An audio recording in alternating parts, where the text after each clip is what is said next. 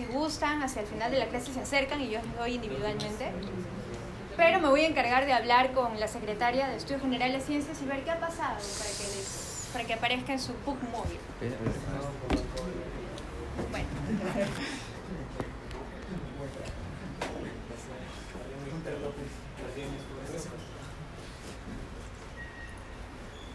em, les mostré estas diapositivas, ¿no? Bueno.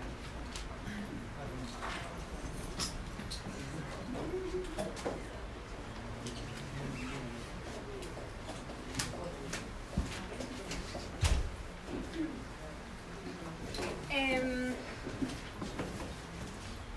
la actividad de hoy es muy sencilla y básicamente consiste en el reconocimiento de argumentos. Ustedes de hecho ya de alguna forma se han familiarizado con esto desde la clase pasada. Y sin embargo hoy vamos a ver cuál es la lógica argumentativa detrás.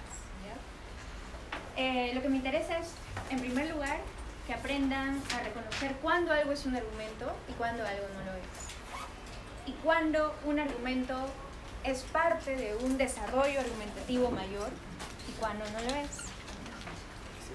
Eh, ¿Qué es un argumento, muchachos?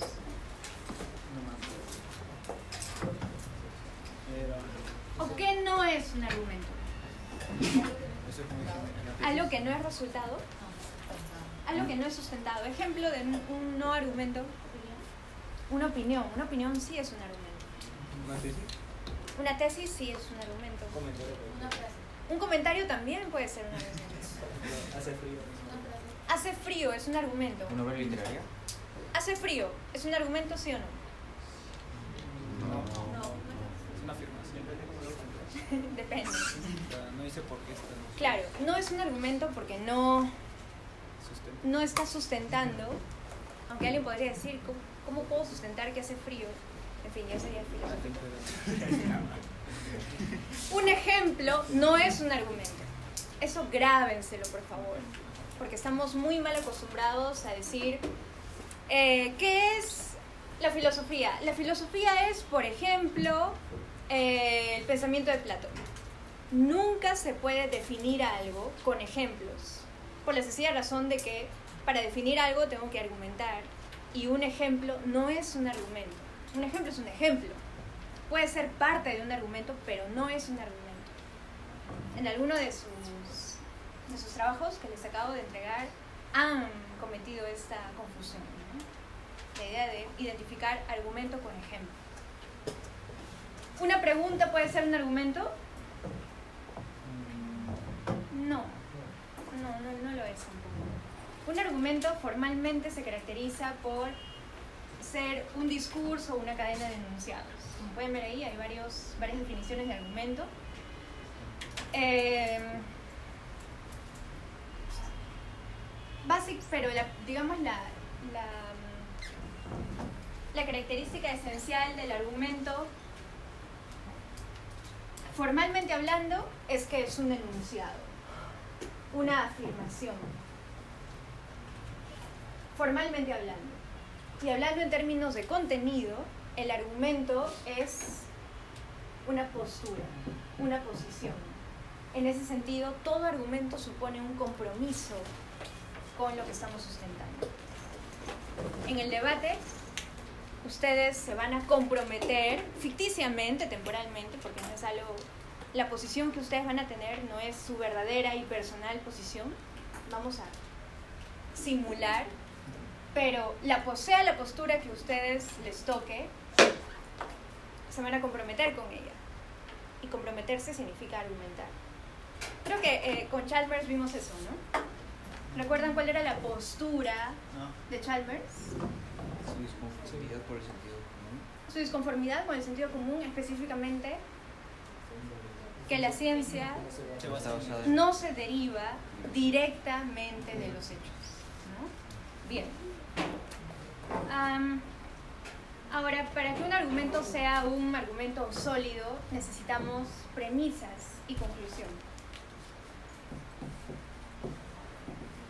De hecho, en, el- en la actividad que ustedes hicieron, implícitamente estaba contenido esta, estaba contenido esta división. ¿no? ¿Cuántas premisas puede tener un argumento? Mucho. Ocho. Mucha. Ah, muchas. Infinitas. Ya, infinitas. Em,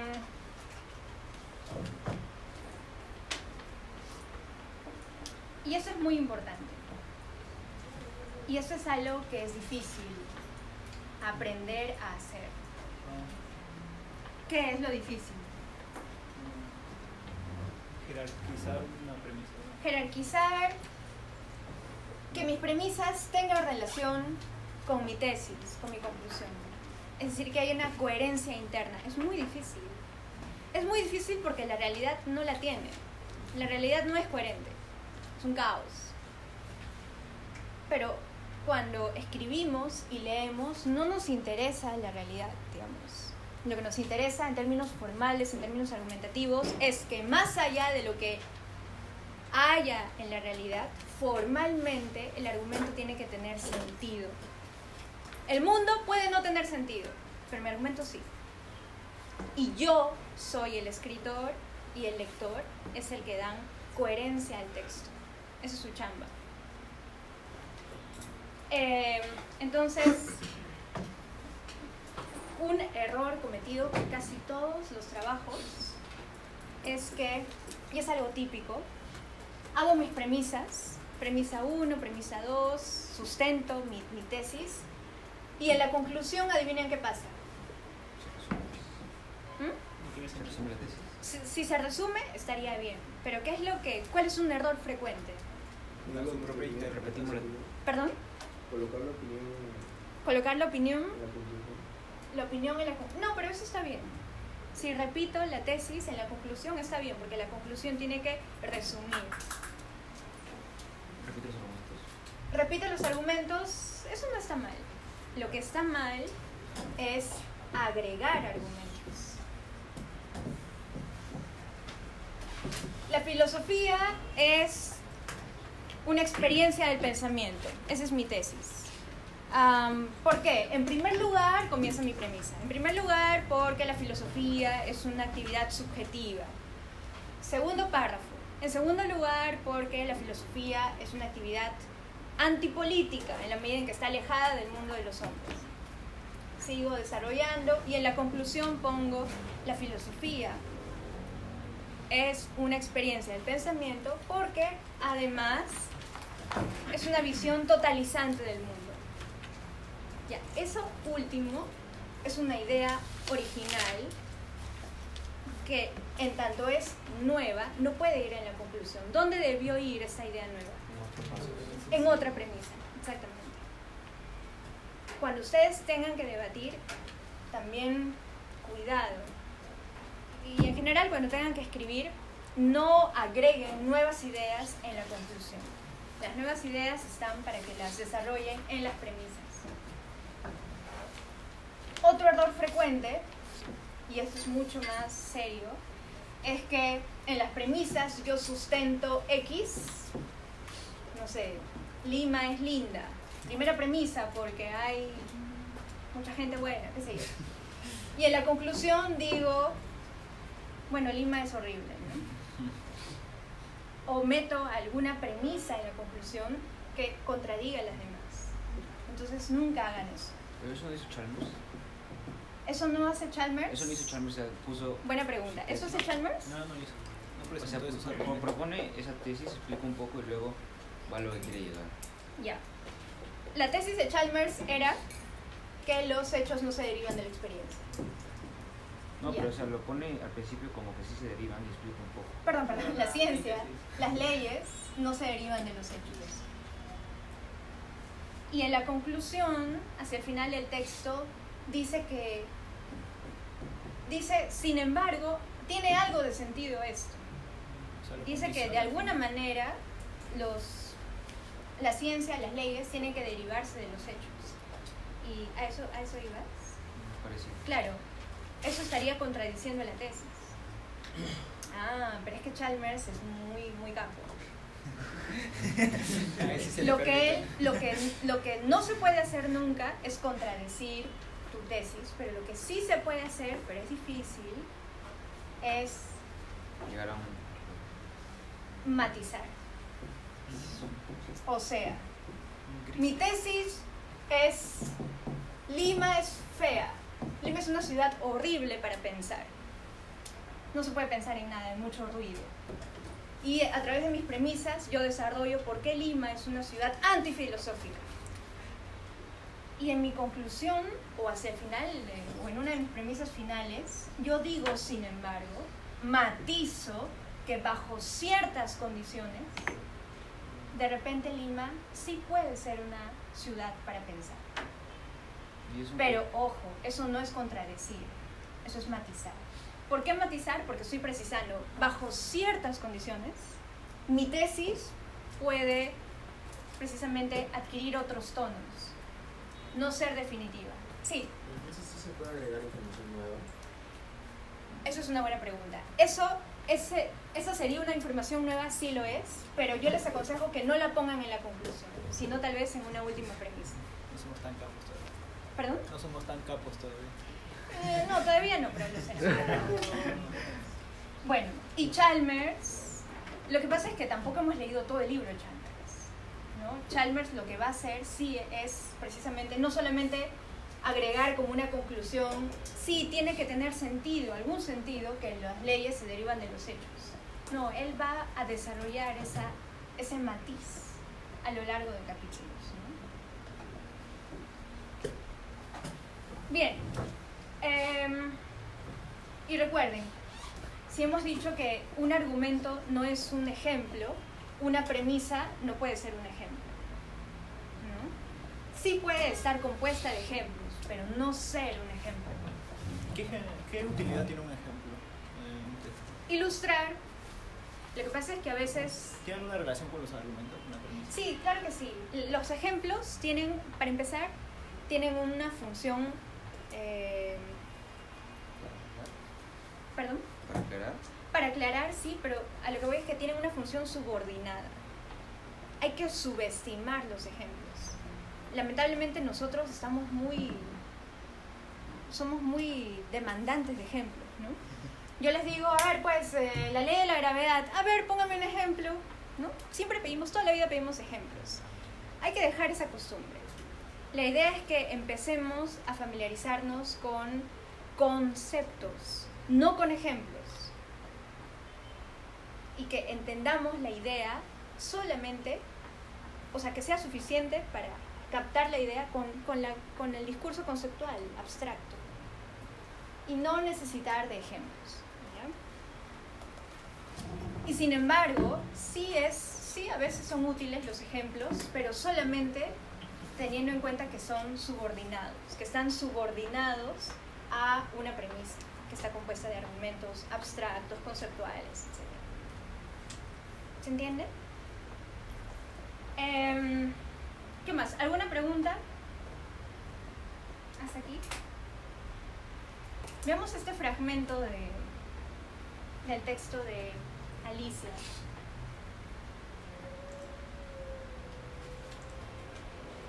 ¿Alguien puede leerlo, por favor?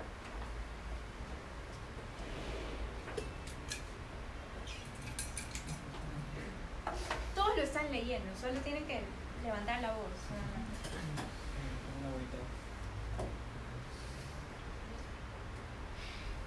¿Camila? Léelo. Ejemplo de texto argumentativo. ¿Cómo sabes que tú estás loco? Para empezar, no puedo gato. Los perros no están locos, ¿no es cierto? Supongo que no, dijo Alicia. Bueno, pues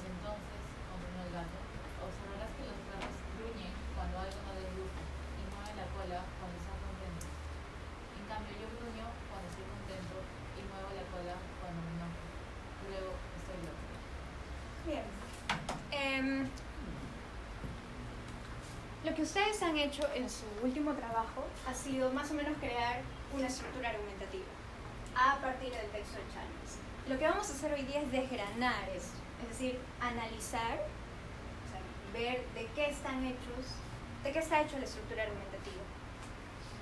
Eh, ¿Cuántas premisas tiene este argumento?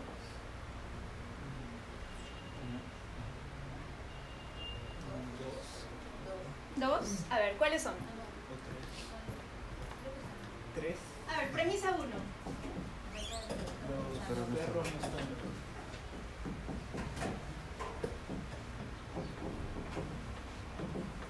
Eh, ¿Por qué una premisa no puede ser? ¿Cómo sabes que tú estás loco? Porque es una pregunta y ¿qué tiene que ser una pregunta? Una respuesta. Bueno, para eso es una respuesta. O sea, da igual que sea una pregunta o una respuesta. ¿Qué tiene que tener una premisa para que sea una premisa? ¿Una afirmación? Muy bien, una afirmación. Eh, la pregunta, ¿cómo sabes que tú estás loco? No afirma nada, ni niega nada. Para empezar, tampoco, es un conector. Los perros no están locos. Ahí sería una afirmación, una idea. Bien, premisa 2. Los perros no Los perros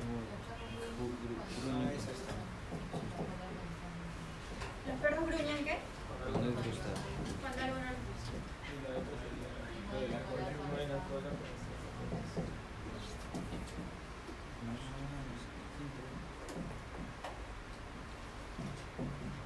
Esto puede parecer evidente a simple vista, pero vale la pena desgranar. Premisa 3. Yo gruño. Yo, ¿y quién? ¿A qué hace referencia yo? El gato. A los gatos. Los gatos, lo contrario. Conclusión, Que los argumentos están de ver. los gatos están locos.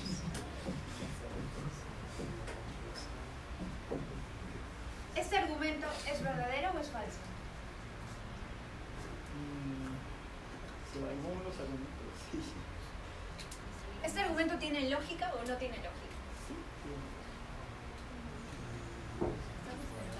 En cierto modo. A ver, ¿esto es un argumento no. o no es un argumento? Sí es un Si nos argumento. basamos en eso, sí es lógico. ¿Por qué es un argumento? Pues Porque tiene que premi- estar loco. formalmente hablando, porque tiene premisas y una conclusión. Pero más importante, ¿por qué? ¿Qué es lo esencial en un argumento? Defender algo. Que, que defienda, pero además que esta postura tenga, se inserte dentro de una coherencia interna. Es decir, que haya una relación lógica entre mis premisas y mi conclusión. Eh, pregunta, ¿esto es un argumento entonces? ¿Sí o no? ¿Es un argumento? ¿Tiene coherencia interna? Sí. ¿Tiene coherencia interna? Sí. Sí. Hay una deducción, ¿no? Esto es tan lógico como decir, premisa 1, todos los hombres son mortales, que Juanito es, es hombre, conclusión, Juanito es mortal. O sea, tiene lógica. Pero es verdadero. No. No, lo- lo- los realmente. No sé, bajo estas premisas no, no, no, no resulta tan verosímil. ¿Con- ¿Qué quiero decirles con eso? Que a partir de ahora olvídense de si algo es verdadero o falso. No nos interesa la realidad. Nos interesa solamente si tiene sentido o no tiene sentido. Si tiene una lógica interna o no la tiene. Por el momento no nos interesa si es verosímil o no. De hecho, los argumentos de Descartes son inverosímiles.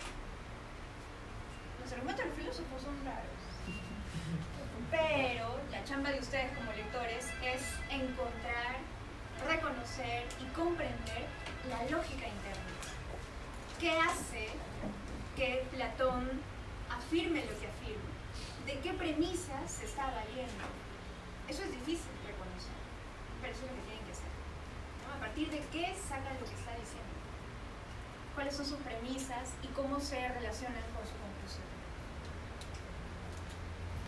Eh, dicho sea de paso, ¿ya, ¿ya vieron a Platón con Franklin? No, feriado. ¿Verdad? No han visto Platón todavía. Y sin embargo han leído el texto de Paideia. Más o menos.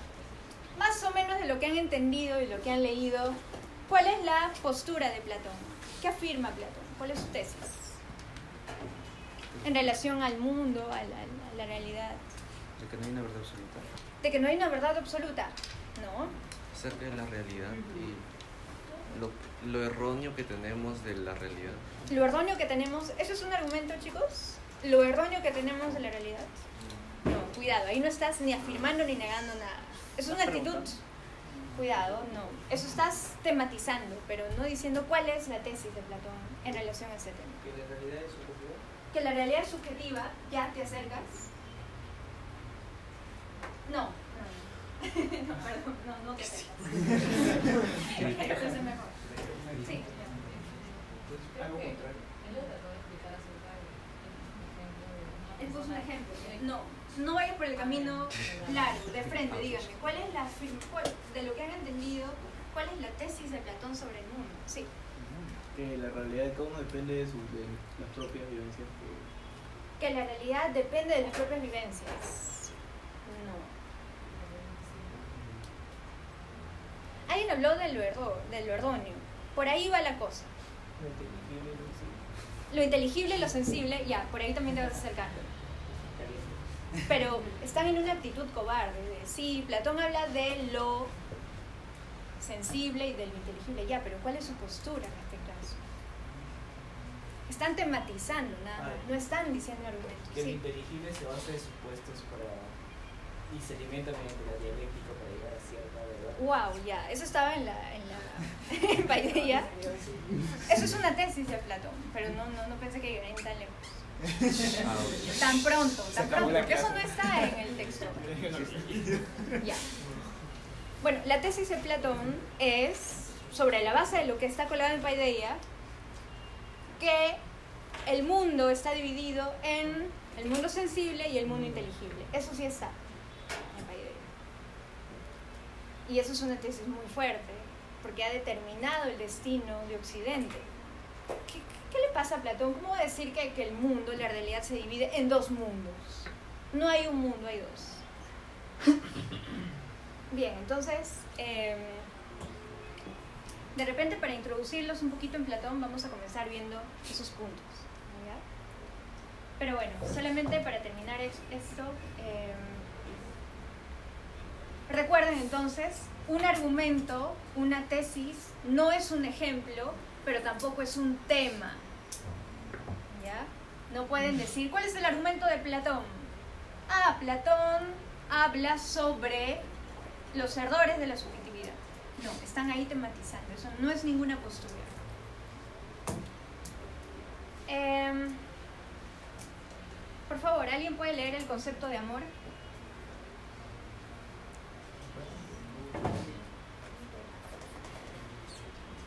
Alex, léelo, por favor. Ah, está bien. ejemplos de texto no argumentativo. Se da el caso de que las, los piratas... No, no, no, el concepto de amor. Ah, ahí, ahí, está amor. ¿Lo ves? Sí, sí, sí. sí. Insania temporaria curable mediante el matrimonio o alejando al paciente de las influencias bajo las cuales ha contraído el mal. Esta enfermedad, como las caries y muchas otras, solo se expande entre las razas civilizadas que viven en condiciones artificiales. Las naciones bárbaras, que respiran el aire puro y comen alimentos sencillos, son inmunes a, a su devastación. A veces es fatal, aunque más frecuentemente para el médico que para el enfermo. Muy bien, esta es una definición de amor en el diccionario del diablo, de un inglés muy divertido. Esto es un texto no argumentativo. ¿Por qué? explica más solo te explica, no, Ok, solo está definiendo. Sí, esto es medio tramposo, porque alguien podría decir, bueno, pero leyendo entre líneas, acá hay como una crítica al amor, ¿no? Y eso ya sería una postura. Sí, podría ser. pero entendiéndolo como una definición, es decir, si ustedes van a la RAE y, y buscan cualquier definición, definición de, no sé, árbol, ya, esa definición no es un argumento. A lo que voy es que ningún argumento puede ser una definición. Implica una definición, sí, pero no lo es. Ninguna tesis es solo una definición. ¿Se entiende? Eh, bien.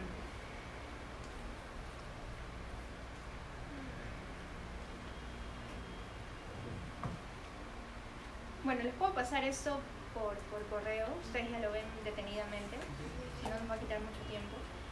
Esto de acá son indicadores de argumentos. No tengan cuidado porque a veces usamos mal los conectores. Mm, eh, estos son conectores para las conclusiones, por lo tanto, por consiguiente,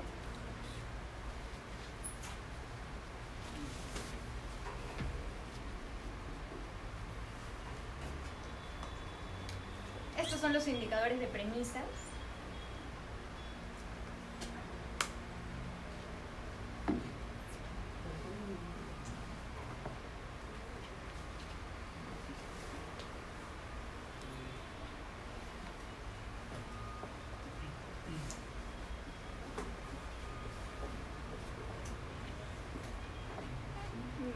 Bueno, esto se los paso entonces a sus correos. Em,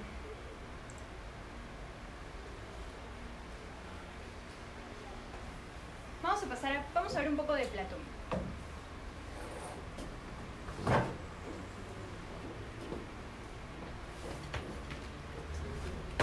Bien, ¿qué tenían que leer? Eh, ¿Qué estaba colado en Paideia? Tabernas. Alegoría. Mm, Ya. Eh, ¿Qué texto de Platón han leído? Diálogos. ¿Qué diálogo? Tiene muchos diálogos Platón. Empecemos por lo elemental. Ustedes están leyendo un fragmento de uno de los diálogos más importantes, no solamente del filósofo Platón, sino uno de los diálogos más importantes de la tradición occidental. ¿Ya? La República es un texto no solamente filosóficamente importante, sino políticamente, ideológicamente importante. Ya vamos a ver que mucho de los, de alguna manera, la, la forma como, como Occidente piensa está determinada por el pensamiento platónico. De la República, ustedes acá han leído eh, un fragmento que corresponde al libro sexto, si no me equivoco, al libro séptimo, ¿no? al libro sexto y séptimo. Estos libros son importantes. Bueno, para empezar, los diálogos platónicos están conformados por, muchos libros, algo así como capítulos. ¿no?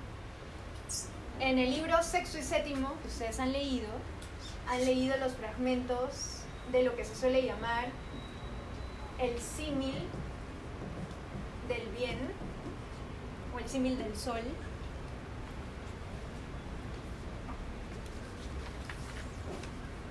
Los que están allá, ven acá. El símil del sol. Eh, el símil de la línea. Y la alegoría de la caverna. Con Franklin ustedes van a ver esto detenidamente. Eh, pero bueno, solo quiero introducirlos al tema.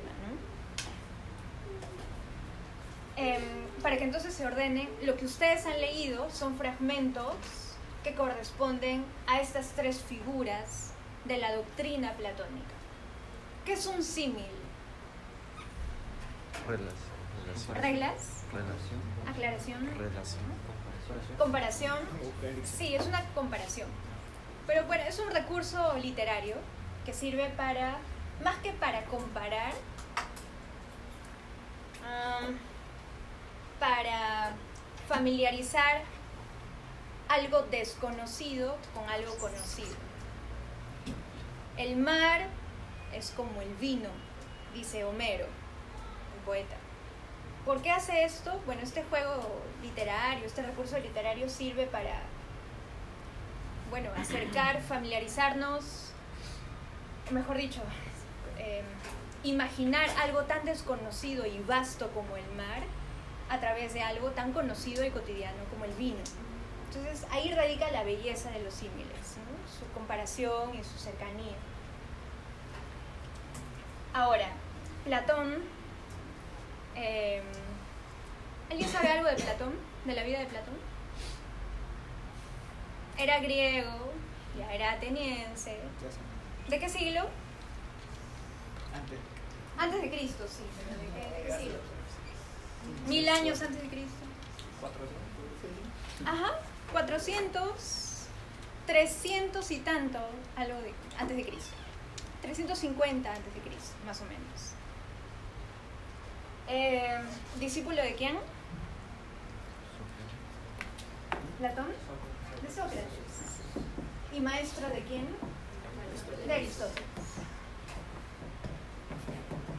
Platón funda la academia y en la puerta de su academia decía, si no sabes geometría, no vengas aquí a estudiar, por las puras. Y de hecho vamos a ver que muchos de los presupuestos de la filosofía platónica implican conocimientos matemáticos. Bueno, ¿qué tienen que saber de Platón básicamente? Platón quería ser un trágico, como Sófocles, como Esquilo, como Eurípides. Quería ser un poeta. Conoció a Sócrates y adivinen qué hizo con sus poemas. Los quemó, muy bien. Qué bonito. Y se dedicó a la filosofía. ¿Qué ocurrió a su maestro? ¿Qué ocurrió con Sócrates? Murió. Murió, bueno. Lo mataron. ¿Murió o lo mataron? No sé. Lo mataron. ¿Quién lo mató? El Estado. El Estado, sí, la ciudad de Atenas. Lo cual fue para Platón un, algo, un acontecimiento muy importante, porque es muy significativo que el filósofo por excelencia sea, sí, pues, condenado por la ciudad. Y ya habíamos hablado desde el inicio de estas clases que la filosofía, ¿qué es respecto de la polis? ¿Qué relación tiene con la polis? ¿Con la vida de los seres humanos? Es distante, claro, pero Sócrates, con Sócrates, perdón, con Sócrates y Platón, ese divorcio entre filosofía y la ciudad va a ser más radical que nunca. O sea, con Platón y Sócrates, sobre todo con la muerte de Sócrates, Platón va a aprender que la filosofía es peligrosa para la ciudad y que a su vez la ciudad es amenaza a la, la ciudad no quiere filosofía. ¿Qué hizo Sócrates para que lo mate? ¿Qué hizo Sócrates para que lo mate? Es una buena pregunta. De, de... Imagino que Franklin les va, les va a detallar algo, algo de eso. ¿Qué creen que hizo? Ah? ¿Desafió algo? Una. Desafió, ¿qué clase de desafíos pudo haber hecho Sócrates para incomodar tanto a sus Contra la creencia común. contra las creencias en común? Básicamente Sócrates, eh, simplificar un poco, ustedes son médicos atenienses. Viene Sócrates y les dice, muy bien médicos, ustedes son doctores, eminencias, díganme pues, ¿qué es la salud? O tú eres abogado, dime pues, ¿qué es la justicia? ¿Y eso por qué es incomún? No sabes cómo. Porque no sabes cómo, ¿Cómo responder. O sea, yo, yo sé qué es el tiempo mientras lo vivo, pero si me preguntas qué es el tiempo, como decía San Agustín, ya, ya no sé qué responder. Pero la diferencia en Sócrates es que Sócrates no pregunta qué es el tiempo, qué es la vida. Lo que Sócrates pregunta, oye, tú, ingeniero, ¿qué es la ingeniería? ¿qué sentido tiene? En el sentido de, no explícame cuáles son los pasos, sino qué sentido tiene la ingeniería para, para esta ciudad. Y, la, y el objetivo de Sócrates es que el interlocutor se quede en lo que los griegos llamaban el estado de aporía, perplejidad. Entonces, si a un abogado Sócrates le preguntaba, oye, pues dime qué es la justicia, o tú médico que tanto curas, dime pues qué es la salud, el interlocutor iba a quedar perplejo. porque de pronto no solamente no sabe cómo responder la pregunta, sino que se lo toma muy personal y de pronto no sabe por qué hace lo que hace. Como yo no sé qué, he em, entonces vamos a ver que Platón es un heredero de Sócrates y va a ser más radical que él. Sócrates hace preguntas, Platón responde y responde con una doctrina que está en la base del pensamiento occidental. De hecho, nosotros todavía, todavía vivimos y pensamos bajo el influjo de Platón. Vamos a ver por qué. Bien. Eh,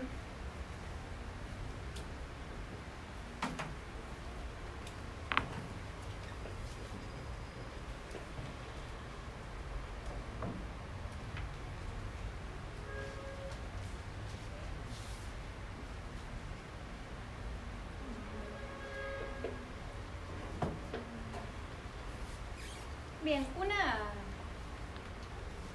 una pregunta de la, con la que nace la filosofía en Atenas, en Grecia, es ¿cómo conozco?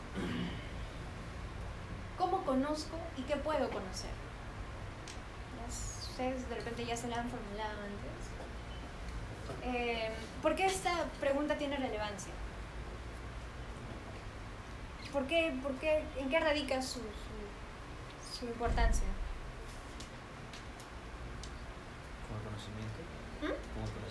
Claro, la pregunta por cómo conozco. ¿Por qué es una pregunta relevante, filosóficamente hablando?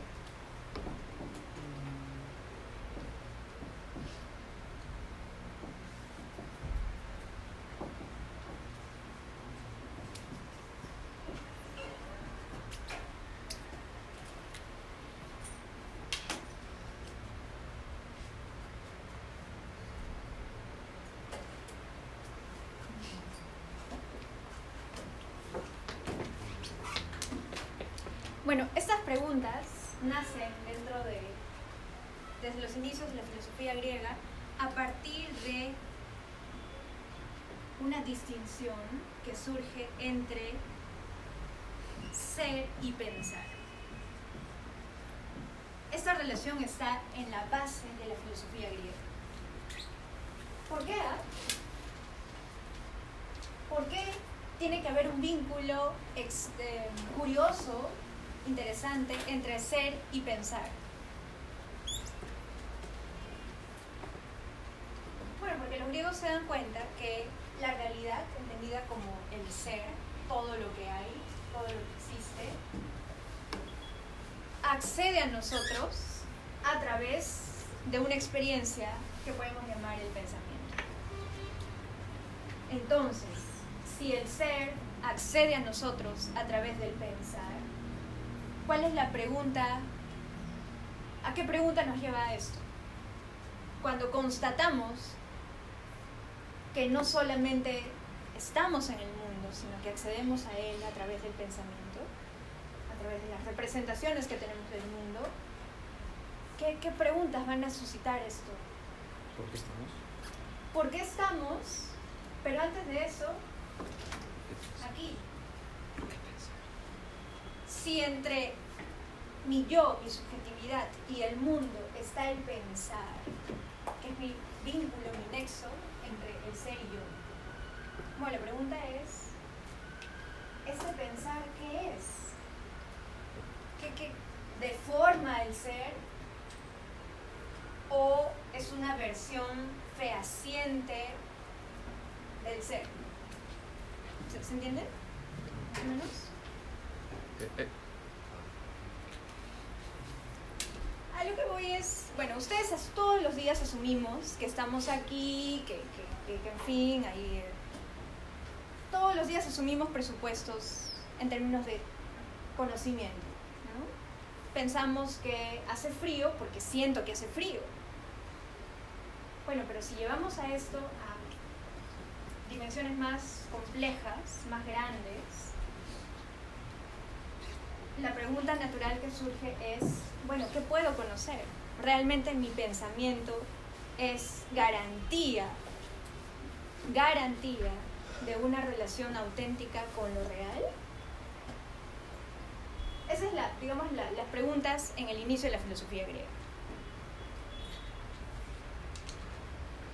O sea, trata de decirte que lo que yo pienso, pues me cuestiono si es real o no. A lo que voy es si tu pensamiento afecta y modifica de algún modo tu relación con lo, con, con lo real. Sí. ¿Sí o no? Bueno, no es muy difícil, no, no es muy fácil contestar. Pero Platón tiene una respuesta. Em, una de las respuestas de Platón, o digamos la, la, base de la que parte Platón, no es la respuesta platónica, ya existía antes de él, pero que con Platón se va a intensificar y aclarar, es que cuando hablamos de conocimiento podemos diferenciar entre un conocimiento que corresponde a la doxa y un conocimiento que corresponde a la episteme. Son dos términos griegos. Doxa significa opinión y episteme significa conocimiento buscado, fundamentado. Conocimiento fundamentado, ciencia. ¿Okay? Entonces fíjense, ya desde los inicios de la filosofía, eh, Platón va a radicalizar la diferencia entre una opinión humana y un conocimiento científico.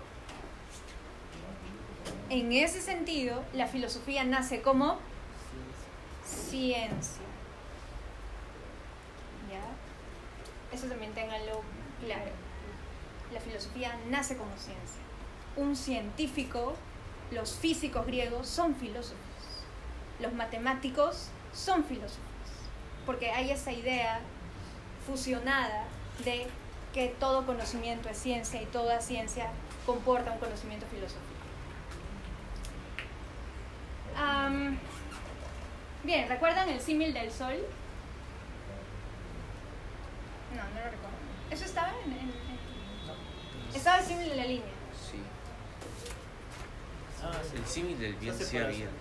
Sí ¿El símil del sol bien sí estaba? Sí. Sí, sí, sí, sí. ¿Y por qué Alex sí lo he leído? Lo he leído, pero no, no me acuerdo. Ahí en Paideia. No, estaba en el texto.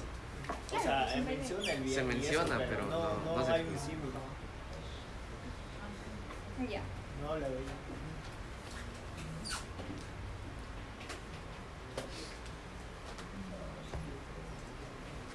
Entonces pasemos al símil de la línea.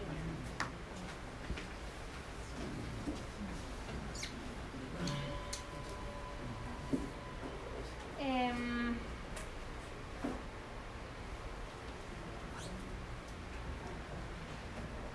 bien, ¿qué es la línea? ¿Qué, qué han entendido con el símil de la línea? ¿Qué, ¿Qué, es la línea? ¿Qué representa?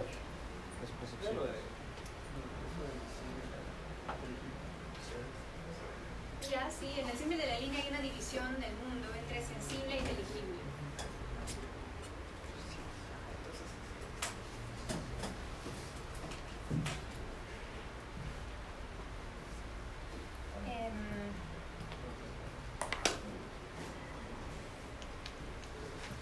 Bien, la originalidad de Platón reside en que para él la realidad se mide en términos de niveles de conocimiento. ¿Qué significa eso? Que cuanto más... ¿Sabes más consciente?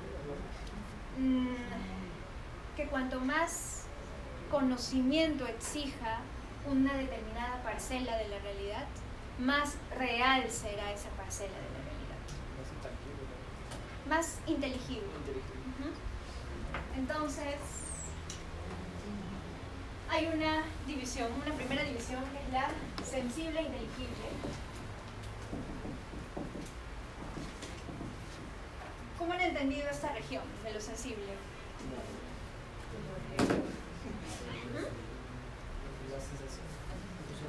Se divide en dos también, ¿no? ¿Recuerdan? Y lo que representa. Como que lo real y lo que Las imágenes. Y objetos. objetos. Objetos de la naturaleza. Sí, creo que. Bien, ¿y en el mundo inteligible? matemáticas, geometría, saberes matemáticos. Las matemáticas, sobre todo la geometría. Yo eso. Y las ideas. Es muy importante que tengan este cuadro sumamente claro, porque la tesis de Platón es que a mayor grado de complejidad cognoscitiva, las matemáticas son más complejas que las imágenes artísticas, a mayor complejidad, más realidad. ¿Qué es la realidad? Por lo tanto, antes de ir a qué es la realidad, ¿qué no es la realidad para Platón? La- simplemente lo, La representación. lo visto. Lo visto y lo representado. Y, bueno, menos ¿Y qué significa reflejos, eso? Las sombras. reflejos. Ya, pero eso es muy metafórico, ¿no? La sombra, ya, pero ¿qué, qué, qué es? ¿Qué significa eso? ¿Dónde está el mundo en el que vivimos nosotros? El mundo En- social, Lima, Laconis, En el conocimiento. Platón, ¿En, en qué, ¿En qué estadio Inteligible. de realidad? Inteligible. ¿En qué? Sensible. Objeto. Objeto. ¿Y aquí está el Perú?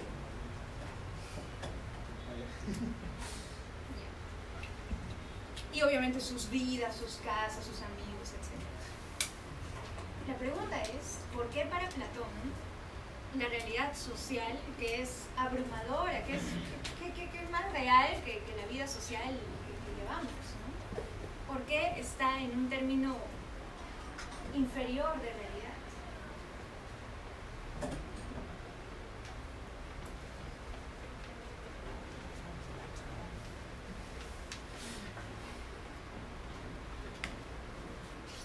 Qué puede ser?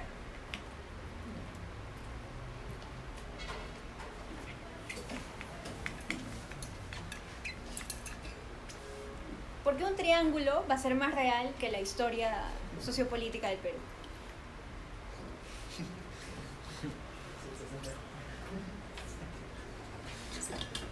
Porque ser- porque es- ¿Qué se te ocurre? Lo, lo que se les ocurra, vamos. Ya sin... Mientras más información, más real. Porque hay más conocimiento, hay más información, ¿ok? ¿Y por qué un triángulo tendría más información que toda la, la, la, la- la- ¿Por qué es el estable? bagaje cultural del Perú? Porque es estable, o sea, de que sigue, o sea, ese conocimiento se va a aplicar para cualquier caso, en cambio el otro es varía, depende de situaciones.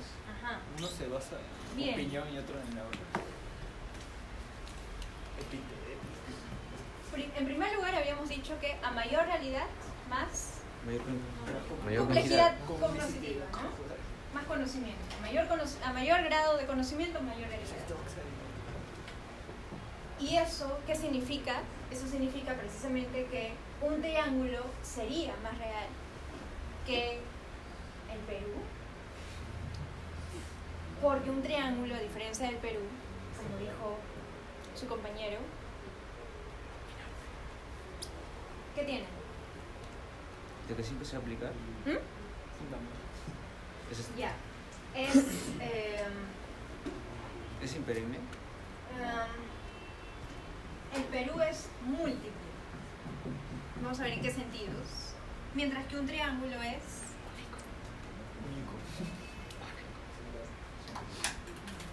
¿Qué es un triángulo? ¿Cuántos triángulos hay en el mundo? Muchos, sí. Un triángulo. No. ¿Han visto un triángulo en la realidad? No existe. No, Eso No, pues esto no es un triángulo. no existe. lo representamos. No existe, por eso, por eso las imágenes. No, no existe. ¿Cuántos triángulos hay en el mundo? No hay, no hay. No hay triángulos. Entonces. Se la asocia con ¿Mm? los. Se la asocia con los objetos o lo- algo de. La interpretación que da. Organización. Claro, yo puedo decir, oye, esto tiene forma de triángulo. No es que hablamos mal, ¿no? Decimos es un triángulo. En realidad tiene una forma triangular. Pero el triángulo, ¿qué es? Un concepto. Un supuesto. Es un supuesto. mm, ¿Cómo se le llama en matemática un triángulo? Figura. Figura. Es una figura. Ahora, en tanto figura matemática, es una o muchas. En tanto, la figura matemática, el triángulo.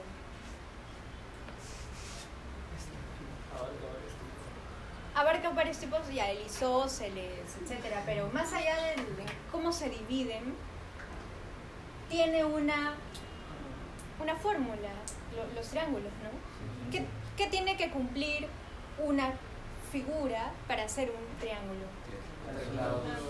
Tres lados. 180. Suma de dos lados. Ya. Ese nivel de formalidad, ese nivel de,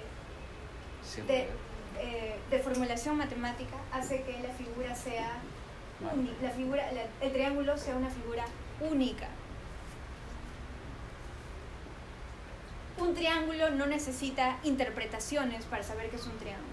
Un triángulo es un triángulo por su propia definición. El Perú, en cambio, la sociedad, una sociedad, una comunidad, una nación, es múltiple. ¿Por qué? Es- ¿En qué sentidos es múltiple? Tiene muchas facetas. Tiene muchos aspectos. Tiene fa- tiene muchos aspectos. ¿Qué más? se, puede, se puede definir de varios modos. En términos de conocimiento, ¿qué relación hay entre la gente que vive el Perú y conoce el Perú? No depende de las experiencias. En la, en la medida en que todos vivimos y interpretamos el Perú de diferentes maneras.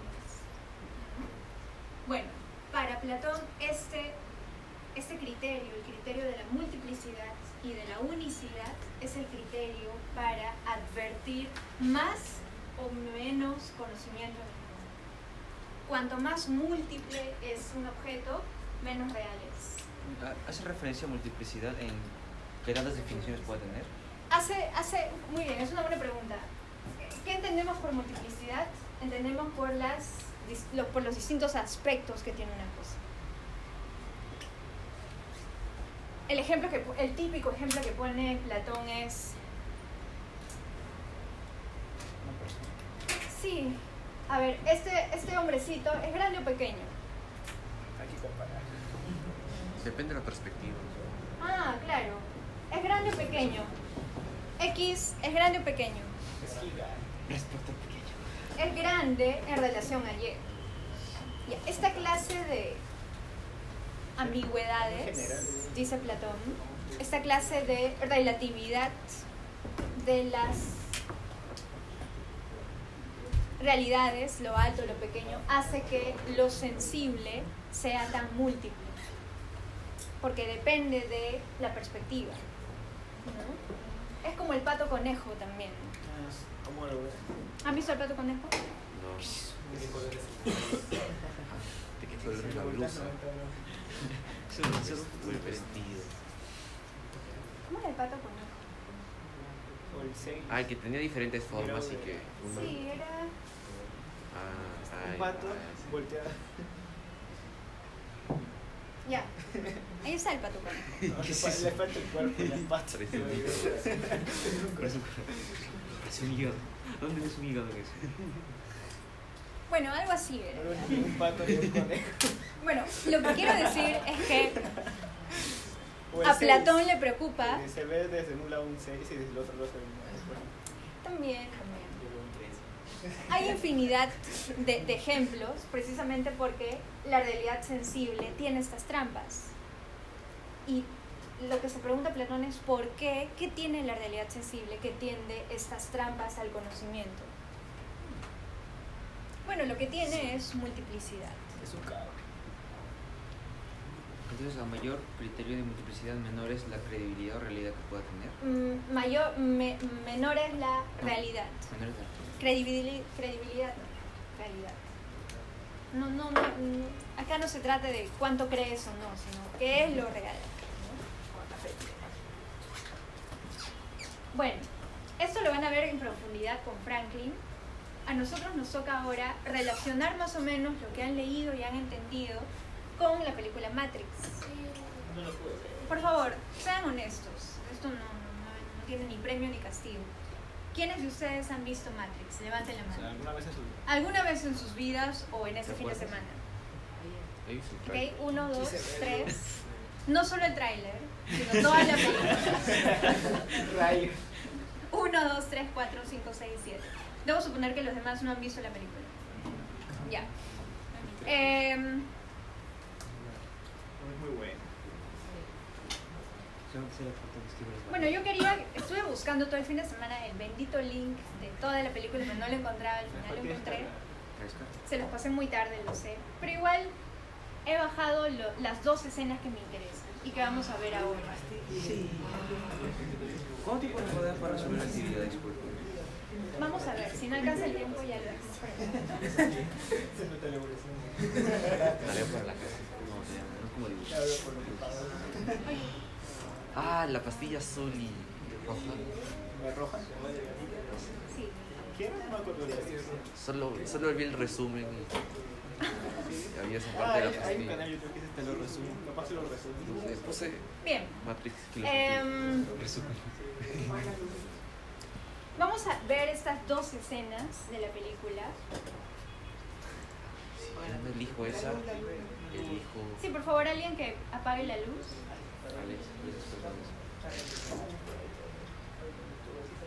Alex, por favor, Alex.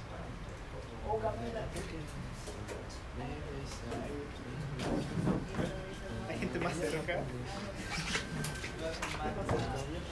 Bien. Ah, es un sistema raro, ¿no? Ah, ya, muy bien. Ya. ¿Esta de acá? Alegra. Al proyecto. A ver. A ver, Sí, creo que ya está bien. Lo, lo máximo, me parece. No se usa muy bien. ¿Todos ven? Si no, acomódense, jalen sus sillas, no sé como quieran. Fue del 9. No veo, Alex, por favor, puede ser. Vamos a ver este, estas escenas tres veces. ¿Por qué las vamos a ver tres veces? Porque la actividad de hoy consiste en reconocer. Mejor les digo después, porque si no van a, se van a poner neuróticos. Veamos primero las escenas, simplemente por el, para, por el disfrute de ver dos escenas de una película. Bien, empecemos entonces. Voy a ver el volumen.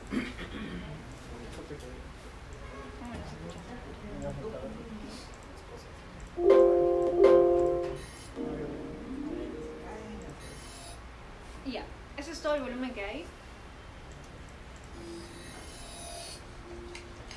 Do we have a deal?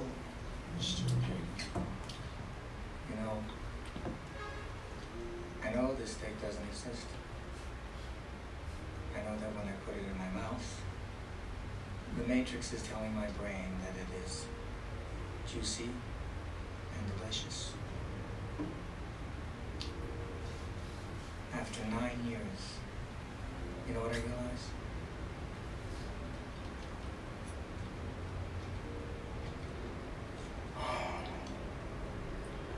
Ignorance is bliss. Then we have a deal. I don't remember nothing. Nothing. You understand? And I don't want to be rich. Want someone important. Like an actor. Whatever you want, Mr. Reagan. Okay. Get my body back in the power plant. Reinsert me into the matrix. I'll get you what you want. Access codes to the Zion mainframe. No, I told you I don't know them. I'll get you the man who does. Morpheus.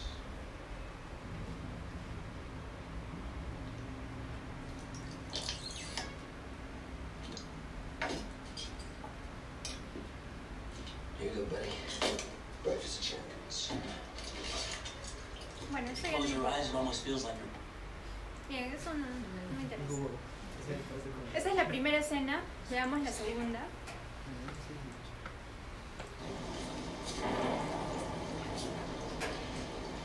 I imagine that right now you're feeling a bit like Alice. Tumbling down the rabbit hole. Hmm? You can say that. I can see it in your eyes. You have the look of a man who accepts what he sees because he is expecting to wake up. Ironically, this is not far from the truth. Do you believe in fate, Neo? No, Why not? because I don't like the idea that I'm not in control of my life.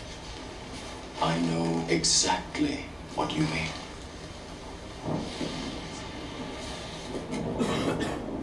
Let me tell you why you're here. You're here because you know something. What you know you can't explain, but you feel it. You felt it your entire life.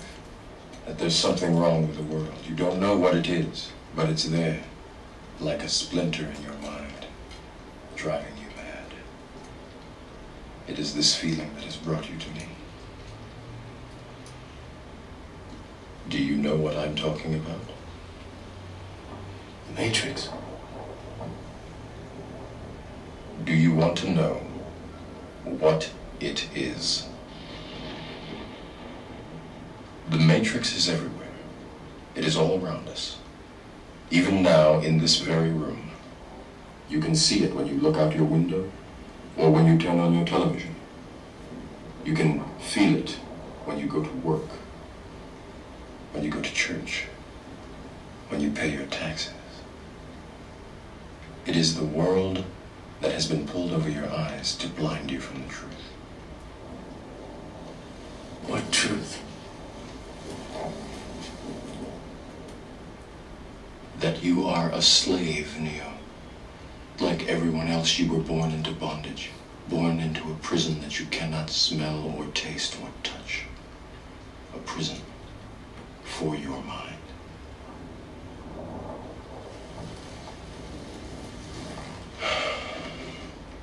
Unfortunately, no one can be told what the Matrix is. You have to see it for yourself.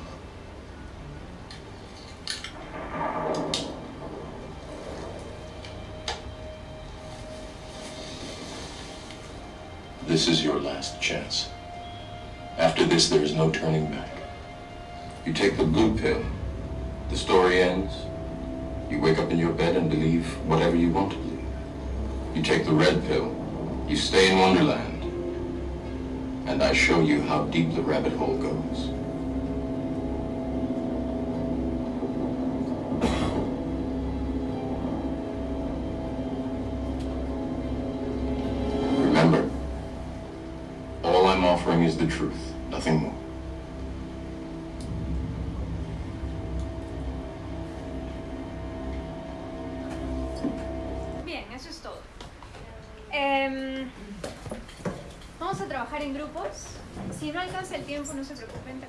Próxima semana. Em, por favor, párense aquí los que vieron Matrix. No, no voy a hacerles hacer nada, no se preocupen. Solamente quiero que por cada grupo haya por lo menos una persona que haya visto Matrix. Pasen aquí adelante. Al toque, chicos. El tráiler. Ya, si no fue, si no fue.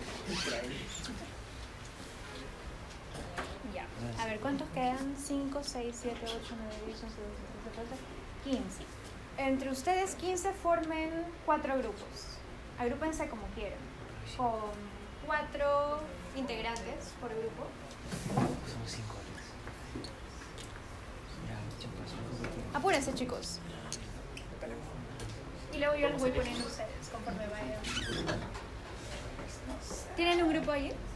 Ustedes cuatro. ¿Alguno de ustedes quiere trabajar con sus compañeros?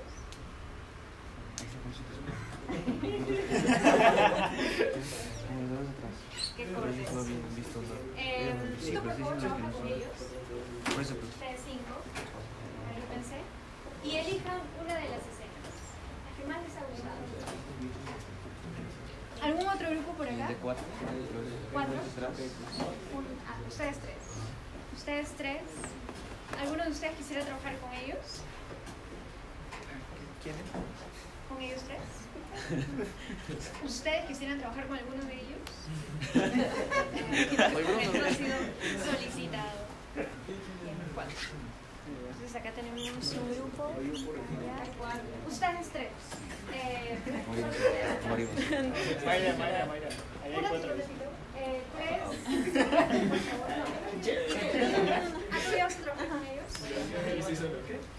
Ustedes dos, Camila y tú con ellos.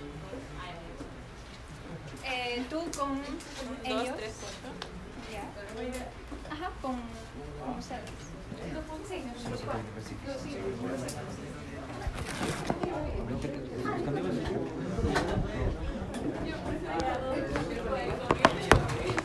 Ya, yo te dije ellos. Patea, patea, patea.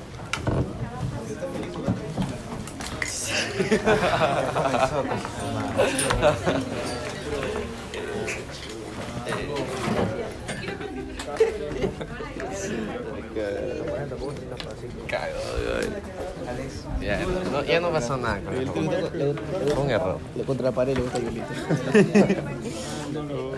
Por favor, la rodilla, la rodilla, la rodilla. Oscar, hablo. Pero estás a dieta. Yo estás a dieta ya. Ayer quería comer chipas. Sí, o sea, una persona que Tú córreles, tú córreles. También estás en física con galarretas, ¿no? Sí. No, no, no, no, no, no, no. Me he colado. Me he colado. Ese fue todo. Me he colado al de 5 y 7 y 7. No, no, 5 y 7. Y 3 a 5. Oh, Alex, córrete, córrete, córrete. Eh, Ese va a Ahí- estar ahí, por favor. Sé considerado.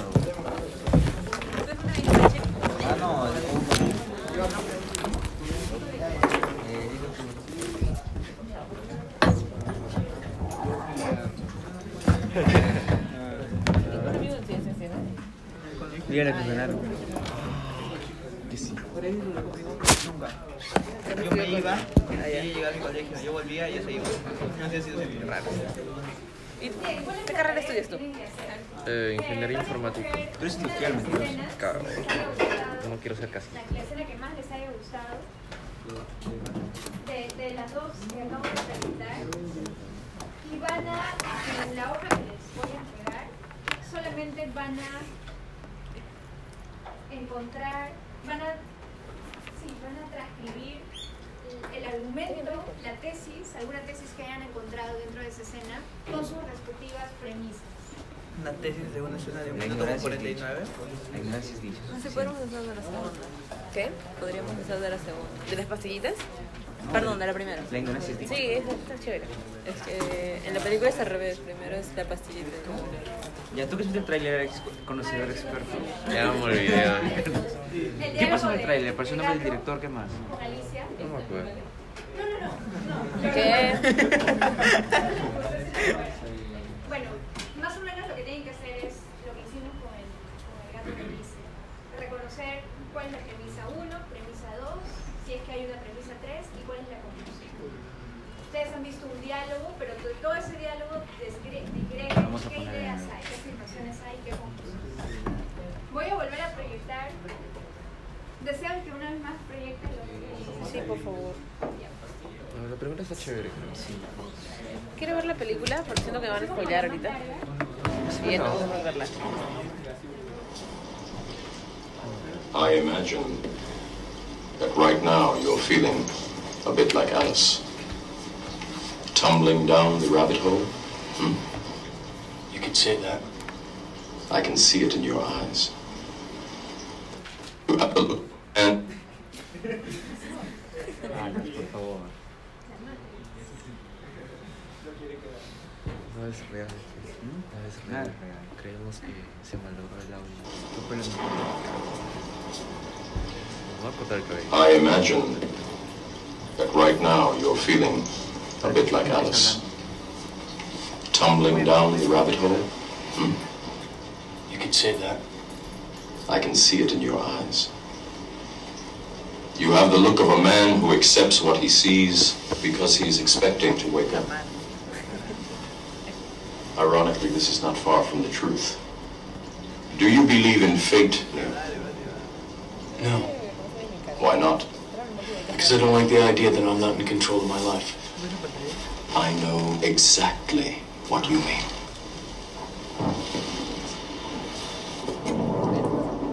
Let me tell you why you're here. You're here because you know something. What you know you can't explain, but you feel it. You felt it your entire life. That there's something wrong with the world. You don't know what it is, but it's there, like a splinter in your mind, driving. It is this feeling that has brought you to me. Do you know what I'm talking about? The Matrix. Do you want to know what it is? The Matrix is everywhere. It is all around us. Even now, in this very room. You can see it when you look out your window or when you turn on your television. You can feel it when you go to work, when you go to church, when you pay your taxes. It is the world that has been pulled over your eyes to blind you from the truth. What truth? That you are a slave, Neo. Like everyone else, you were born into bondage, born into a prison that you cannot smell or taste or touch. A prison for your mind.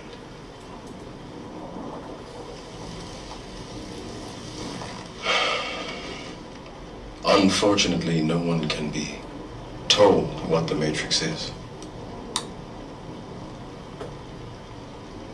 You have to see it for yourself.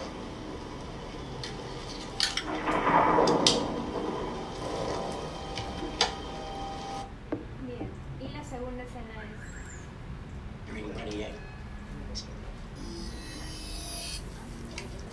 Do we have a deal? You know, I know this steak doesn't exist. I know that when I put it in my mouth, the matrix is telling my brain that it is juicy and delicious. After nine years, you know what I realized?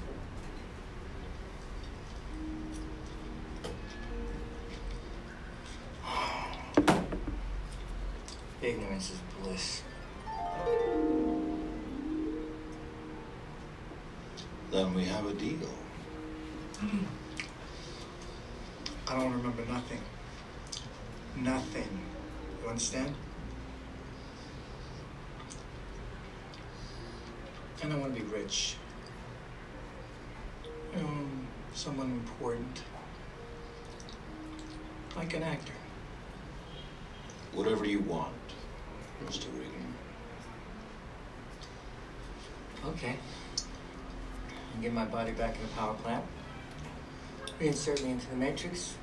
I'll get you what you want. Access codes to the Zion mainframe. No, I told you I don't know them. I can get you the man who does. Morpheus.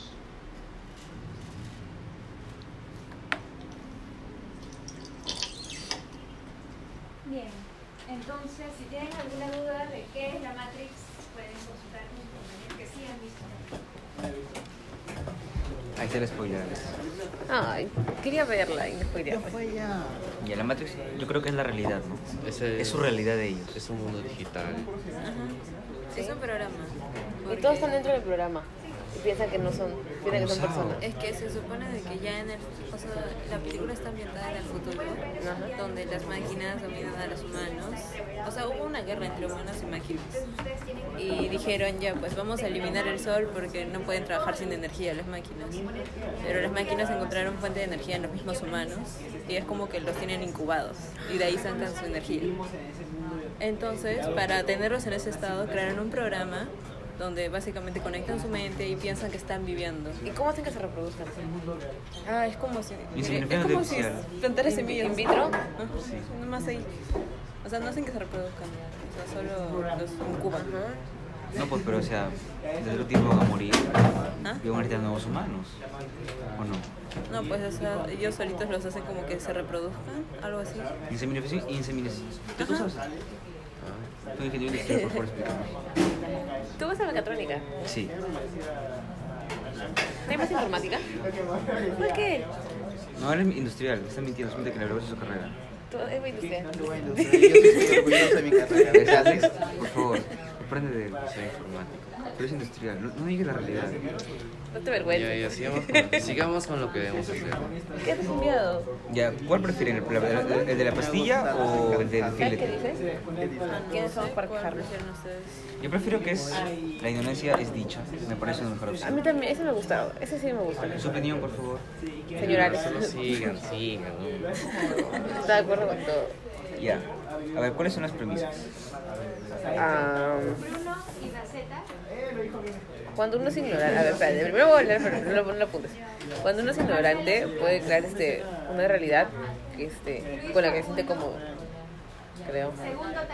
O sea, en cambio, pero espérate, ¿premisas con respecto a qué? ¿Apoyando esto de acá? Sí, pues porque... O sea, se o sea, supone ¿por que qué? tenemos que hacer premisas. No, la premisa, no, la premisa primero es ver el video y interpretar las premisas que de, de, de esta tesis, se podría decir. El mío se ve más feo. Porque ha enviado con menos calidad. Ah, el mío ve amarillo, espérate. Presente. Presente. Romy Albino, Ya, deja de jugar. Como decía. Edward, Ya, Da, da tu, tu cosa también. Edward, Ya, yo digo que cuando uno es ignorante puede crear una realidad en la que se siente cómodo. Y eso es más cómodo, pues, o sea, Sí, sí, sí. No sé si me explico. Esa podría ser una premisa. O sea, yo les puedo decir lo que pasa, o sea, en qué se ambienta esa cosa. Por ejemplo, se supone de que él ya sabe que es la Matrix y él está condenado a comer lo que vieron que parecía huevo triturado, no sé qué. Y es como que toda su vida ha estado comiendo eso porque es un asco, imagínate comer todos los días la misma comida, Ah, o sea, ese señor, Ese señor ya sabe que es la Matrix. y por eso no puede volver a la Matrix. O sea, sí puede, pero, o sea, normalmente es como que ya sabes la verdad. para que quieres volver. Nice. Pero es como que luego se da cuenta de su estado y dice, qué asco de vida estoy viviendo, prefiero vivir en una cosa que no es real, pero estoy feliz. Y es como que negocia entregar a Morfeo para entrar otra vez en el programa y no acordarse nada, no acordarse de que era Matrix. Porque no le gustaba su realidad. La gente quiere ir a lo seguro. Pre- o prefiere no saber nada que saber la verdad. Creo que si, eso lo, si lo relacionamos con la realidad, eso pasa Es como que siempre. la verdad trae preocupaciones, algo así.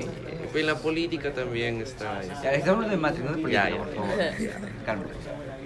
Bueno, sí, no, porque, o sea, en sí, cuando tú no conoces, por ejemplo, uno cuando come un chocolate, algo así, tú, tú es delicioso todo, y, no te- y, pues, si te pones a pensar de qué está hecho, ahí empieza ya, o sea, empiezas a pensar, esto me hace daño, tiene un montón de cosas. Entonces, yo pienso que va un poco ahí, de que cuando tú no conoces los motivos de algo y lo- solo lo disfrutas, es como que sientes eso, solamente lo disfrutas. En cambio, si averiguas más, empiezas a Cuenta. pensar por qué y cosas así. Piensas.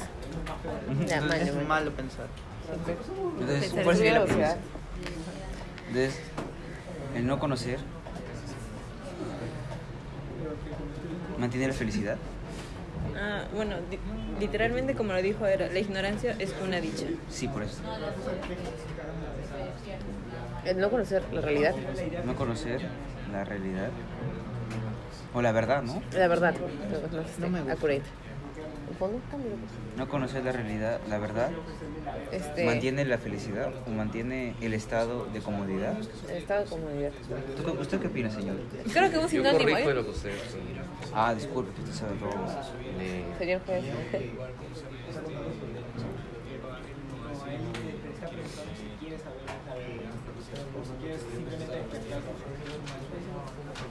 Comodidad, ¿no? Ujú. ¿Ya cuál es el otro? Otra vez, conociendo la verdad, nos empezamos a cuestionar lo que siempre hemos creído y lo que nos hacía felices. Podría ser. Ya, al conocer la realidad, Cuestionamos qué cosas has hecho. Nos cuestionamos en lo que siempre habíamos creído y nos hacía felices.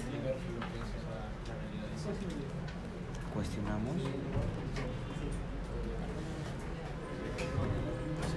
lo que nos hacía, lo que nos hacía felices, ¿no? Ajá. Y su. ¿Cómo se llama? Hay una palabra, pero me olvidé la palabra. Y su autenticidad, su Veracidad, veracidad, por eso. pero no, bueno. O si, o si no, su, su, su- Entonces aquí sería realidad. Creo que por- ahí va la idea. A ver, señor, ¿está bien? ¿Está conforme? Ay.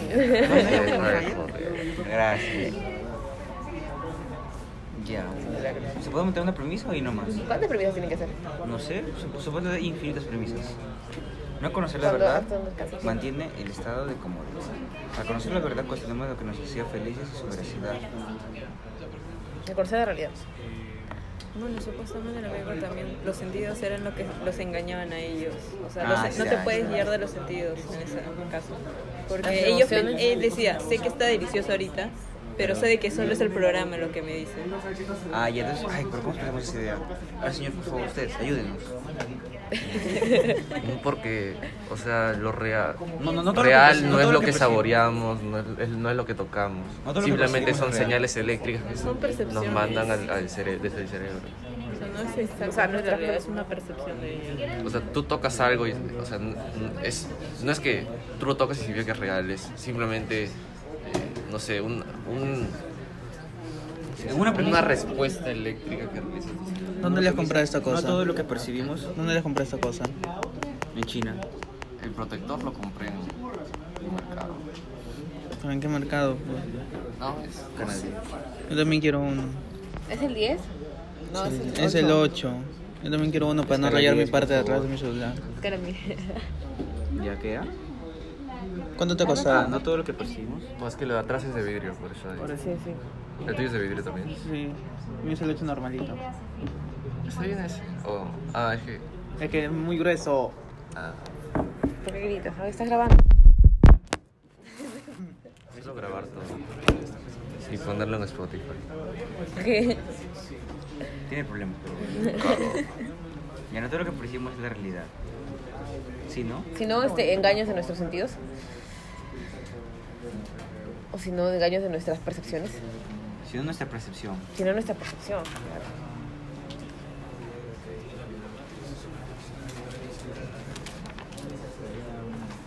¿Estás de acuerdo con tres premisas o quiere más?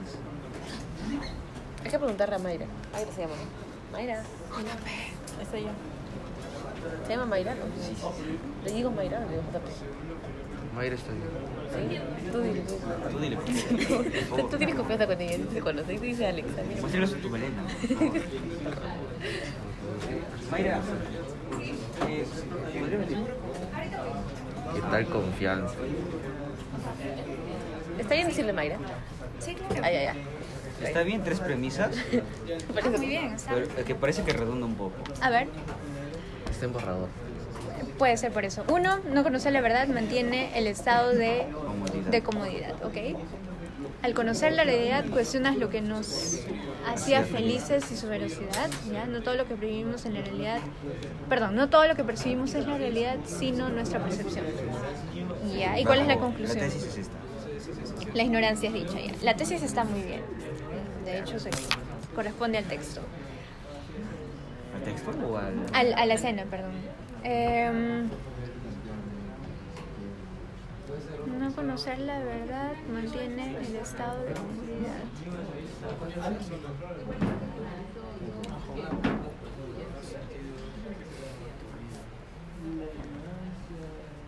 Ya, está bien. Mi única objeción sería que no encuentro cómo esta última se relaciona con, con- con la tesis. Bueno, además con el video, con la explicación de la película. Claro, pero recuerda que siempre está en función de la tesis, ¿no? Las La premisas siempre no. giran en torno. La última no, porque no veo Relación directa. la relación directa entre percepción y dicha. Podrían ser dos, entonces. Podrían ser dos, No, muy O tenemos que agregar una más. sí, muy poquito, una más. O si no, si quieren las dos, pero Bien eh, expliquen qué entienden por comodidad, ¿no? Porque recuerden, la ignora yo sí veo que las dos premisas, o incluso las tres premisas, están relacionadas con la idea de la ignorancia, pero no mucho con la dicha. Entonces, claro, que han hablado de comodidad, eso está bien, pero dicha entendida como qué. Que tenemos que definir dicha. No, no, no digo ¿Cómo definir, pero que en las premisas se explique como esta tesis, ¿no? ¿Por qué la ignorancia es dicha?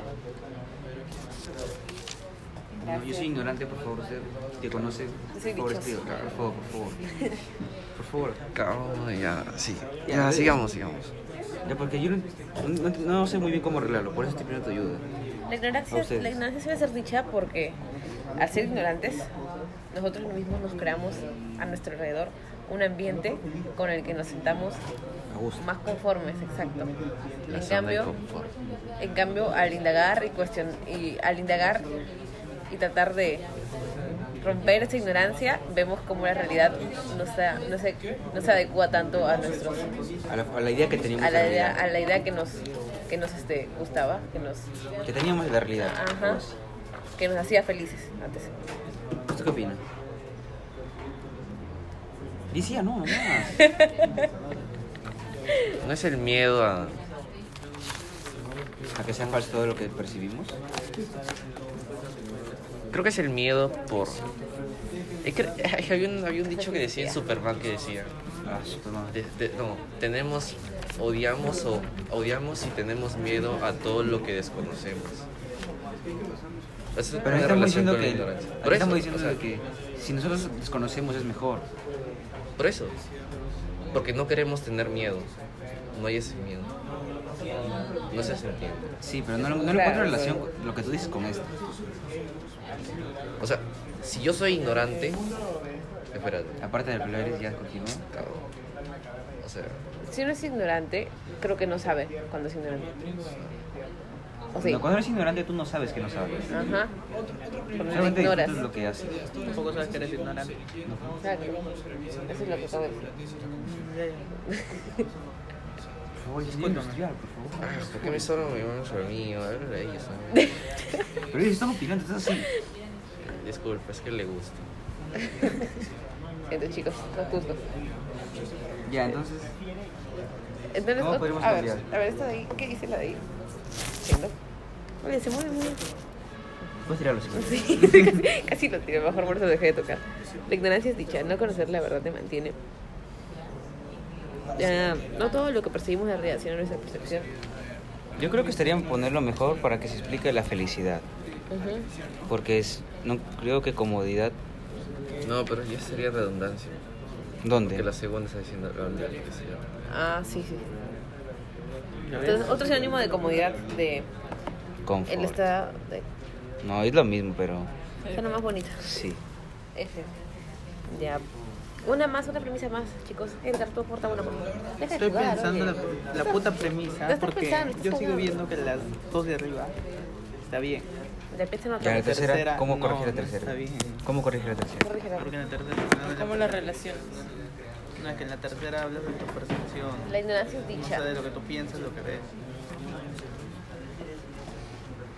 ¿Por qué la ignorancia es dicha? Espera, primero, ¿qué es dicha? Felicidad, gozo. ¿Quieres que te dé ejemplos? En tu caso. Ya, me. Lo que.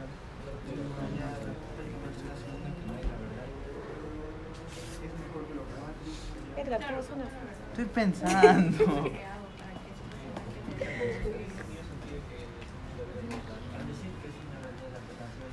Hmm. A ver, busca en internet. A ver si encuentro algo.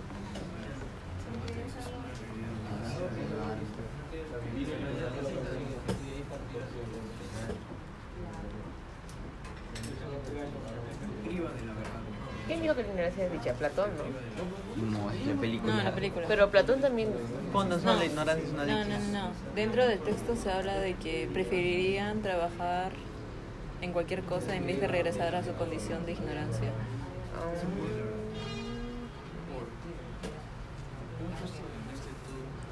Estudio psicológico investiga por qué ignorancia es-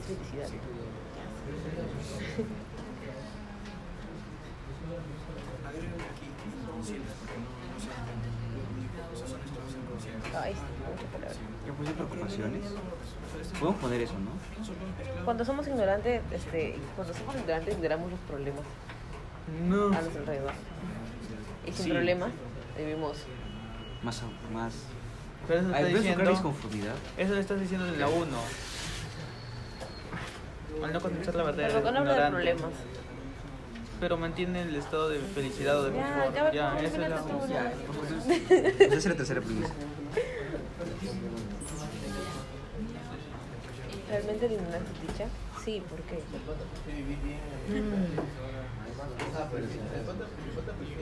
El conocimiento perturba. Nuestro grado de... No, pero este muy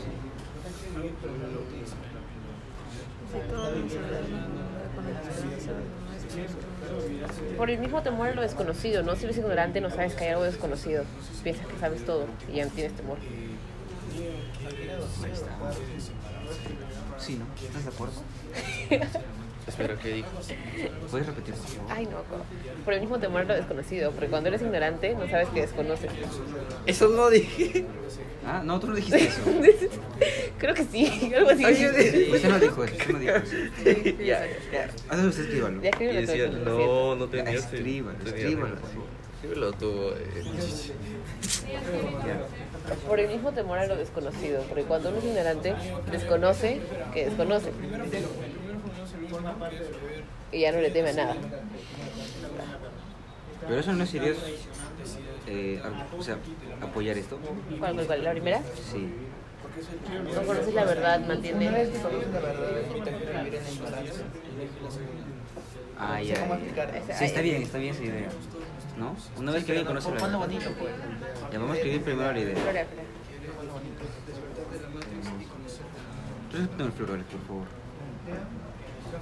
Tú eres el que bota el flor, güey. ¿Qué hablas? Está de bebé. ¿Qué rayos? Prefiero vivir en ignorancia.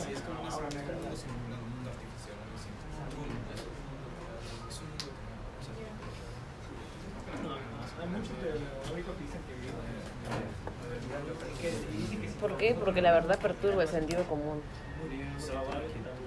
¿Sí o no? Pero, ¿qué relación tiene eso con lo que estamos con nuestra Ah, no sé. Sí tiene, porque un- como la verdad perturba, la verdad te da miedo y no quieres saber la verdad, así que vives siendo ignorante para ser feliz. Pero tenemos que poner todo eso en una premisa. Por eso, pues, te está poniendo el porqué nada más. O sea, ella, pues, una vez que ya conoces la verdad, prefiere vivir en la ignorancia, dado que esta perturba este, el sentido común. Nada más. ¿Sí? Sí, pero yo todavía no encuentro la relación. Ya, ahí le preguntamos. Le preguntas a Ya, ya. ¿Cuánto falta? Bien, muchachos, vayan terminando. ¿Quién ha terminado? Dado que esta perturba, ¿qué? El sentido común. ¿Ah, ¿Tienes que ponerlo ahí? Tenemos que hacerlo así, tipo no, no, nos lo dieron de adorno. Tenemos que ponerlo así, este. Con introducción, luego desarrollo así de premisas y conclusión. Así. Mayra. Mayra Head. Hay cuatro integrantes. Uno no va a ser escrito. Ya, algo no se ha escrito por favor. Si alcanzamos todos. Además, a Alex no le preocupa mucho la nota. Vi que va hambre difícil, no hay problema. Alex, No dice- vi que hanga. ¿Al Vicky está algo? Yo, yo, Muy bien, Alex. yo, yo no, no he notado que yo voy bien cagón. Me jode mucho. Chicos, Fátima ha quedado la Cal- este. ¿Lab? Sí. la ¿Y tienes que llevar el curso nuevo? No, mentira, no vi que la hablo. Pero tenemos una amiga que tenemos dos amigos que amiga habla. ¿Y tienes que llevar el curso nuevo? ¿Tres? solo la Solo, ah, ya. Uf, uf, eso, eso es horrible. Ah, tres amigos tenemos, sí. porque el lab es prerequisito para química 1, pero química 1 no es prerequisito para el lab. Bueno, ya lo llevaste, ya lo Sí, probaste, sí, así que ya lo has hecho. A ver, chicos, díganme nombres y apellidos. Mío, 2018-0290, Sánchez Aguirre. Me estaba haciendo. Uy, 2000. Pero con el cero es eso. Ya, Gutiérrez, 0290. Isa- Sánchez y Aguirre, ¿no? Disculpe, eh, Sí. ¿está bien la tercera premisa ahora? Lo voy a corregir por mi parte, pero No, o sea, está bien la idea ya. una vez que alguien conoce la verdad, prefiere huir en la ignorancia de que esta perturba el estado común. Sí, es más claro. Un momento, vamos a detener esto. Esta es una eh, tarea para la casa, es grupal también. Esta es la pregunta que a ustedes les ha tocado como grupo. ¿Qué tipo de conocimiento consideras más válido, el sensible o el inteligible? Bien, y estas son las posturas que ustedes tienen. ¿Qué es lo que tienen que traer para la siguiente clase? Un argumento. O sea, ¿De de, por de mi qué? postura, De tu postura. solo uno. Sí. Un argumento. No pierdan sus posturas. Es sorpresa, nadie lo vi. Ya lo vi. Ah. Ya, pero, No, pero entre nosotros no, pues. No, no, pero o sea, cada uno, por ejemplo, solo hay dos posturas acá, así que Ah. solo hay dos posturas. Solo hay dos posturas. No, inteligible o sensible. A ti te tocó en tercera. A ver, ¿usted qué, a usted qué le tocó? Ya, ya. Es sensible. Mentiroso. Inteligible. Inteligible. Ya, ya entonces, ¿A ti cuál le tocó? inteligible. Ya, ya. Mira, entonces eres sensible tú ya. Trabaja, trabajamos en... No sé, pero para no llevar la misma, pues. Por eso, pues. Sí, creo que sí. Ya, primero hay que terminar esto. Ya, ya, tienes razón. Yo voy poniendo los códigos. Código ¿Es un lápiz 0303. o ese es un lápiz? Es un portaminas. Este, Pilar Yantoy. Yandoy, Sánchez. Permín Sánchez, wow. Sí, ¿algún problema, dime? No. Ya, bueno. No te calles. Alex. Yo soy Alex. ¿Qué más? El código. Ah, Pan de 0, 0115. ¿Qué? 0115. Quiero, Pan quiero de una pan. ¿Pan de pan? ¿Cómo ¿Cómo, ¿Cómo escribes pan? PAN. Sí, PN. LI, separado. Pan, Li, LI, pan. Sí. Y tu nombre Alex. No, no, no, no, no, no. ¿Por qué has repetido dos veces pan? Pan y pan. No, eso. Es solo pan y Alex. Sí. Ah, ya, ya. Pan y pan. Tarada. Te avisa borrador nomás. Yo pensé que, que eran dos. No tiene dos madres. Pensé que se apellidaban igual tus papás. Mis primos, mis primos se apellida Injante Infante. ¿Y qué? Injante Infante. Ah, ¿Quién? ¿Fernando? No, Fernando es Infante Acuña. No, Acuña no, otra No, otra cosa. No. Ah, No, pasa otra persona. Ahí, no, así nomás. ya. Ya. Ya, yo escribo mi nombre. Pero tu código dice. Ah, 0150. Tenemos menos de 10 minutos. Ya, ya, apúrate. Ah, apúrate, dicta los códigos. Pero si le vamos a sacar la clase que viene, ¿no has escuchado? Sorda eres. ¿Así? No, dijo que si no habría tiempo. Ajá, pero sí hay tiempo. Pero, te- pero no sabemos qué es lo que tenemos que hacer con estas premisas. Ah, sí, Alex, por favor, pregunta. Nadie le ha preguntado Mayra. eso a Mayra. Mayra. Tenemos que explicar cada uno. No sé. Güey. Disculpa, ¿qué Sí. tenemos que hacer con las premisas? ¿Solo mencionarlas? Tenemos Sí, que solo mencionarlas, no tienen que desarrollarlas. No tenemos que O sea, explicarlas. solo un guion, un, un Creo que por Solo tres escuché- puntos, ¿sí? No, no, ya no hay tiempo. Ya. Ah, ya, ya. Yo les dije que si escogían dos solamente premisas, ahí sí tenían que profundizar. Pero ya Ah, que ya. tienen tres, no, solo mencionan. ¿Ves, Alex? ¿Para qué nos Yo, yo la vida? escuché que se tenía que explicar. Ya, ya, dícteme las premisas. Por favor, sirve para algo. Alex, por favor. ¿Ah? Por Ah, ya, ya. Ah, no conocer la verdad mantiene Pero el- escribo lento. Ah, mantiene. el estado de Comodidad. Confort. confort Ya. La segunda. al conocer Ya. la Realidad.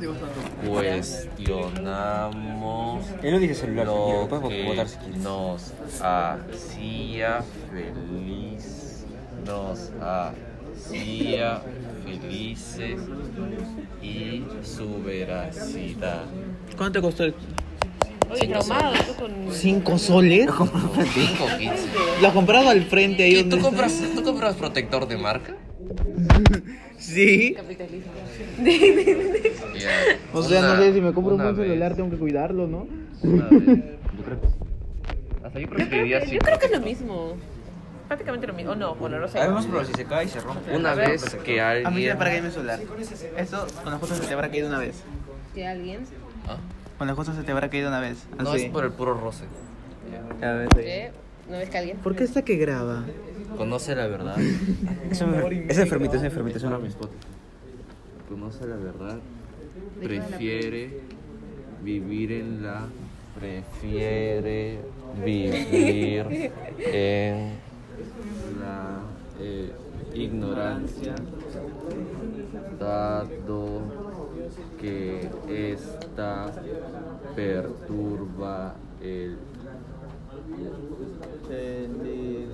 estado. ¿Sentido o estado? estado. Bueno, ahí dice estado. El estado. ¿Cómo? Ya está. Ya, curso Sheffield. Fecha. Juguete del poder. ¿Qué, ¿Qué día es hoy, chicos? ¿Cuatro? Sí. del 10, del 09, del 2018. Horario, no sé qué horario somos. ¿no? Alex. ¿Listo? ¿O no lo pusieron anterior? Ah, no, no lo pusieron. Alex, el horario. ¿Ya nos podemos ir? Y ahí, ¿cómo hacemos para hacer los argumentos? Qué faltoso. Ah, por... Ah, su WhatsApp. y el nombre del profesor. Nunca pongo el nombre del profesor. Miren, eso sí nomás. ¿Ves faltoso faltoso? Así nomás. Ya, se sacó menos puntaje. Disculpe, Fátima. No es culpa de Alex, siempre es culpa de Alex. En el caso de Fátima. Ya, de- disculpe los dos. o sea. ¿Y a dónde lo has comprado? ¿Ah? Enfrente. ¿Quieres saber dónde? ¿Dónde? Yo compré mío en las Malvinas. ¿Y Alex, su número? Lo compré en Canadá y te ha costado cuánto. 15 soles. En Canadá no paga en soles, weón. Ya, no sé, hace el cambio, no sé. 15 6 dólares. dólares, 7, 6.50. Pues 6 dólares no son 15 soles. Canadienses. Ah, habla así. ¿Qué crees que pagan en- ahí en, en dólares americanos? Escala 10. Un dólar canadiense, ¿cuánto es soles? ¿Ah? Un dólar canadiense, ¿cuánto? 2, tanto. 2,5. Casi más que un dólar. El dólar está a 3, 3.30. ¿Punto dos? Ah, ya, va. sí, sí, sí. Luego vi, luego vi, lo siento. Qué importante. Sí, ya me cuenta ya. Ya, está. Di sus números, por favor. Ya, te voy a llamar ahorita. El uno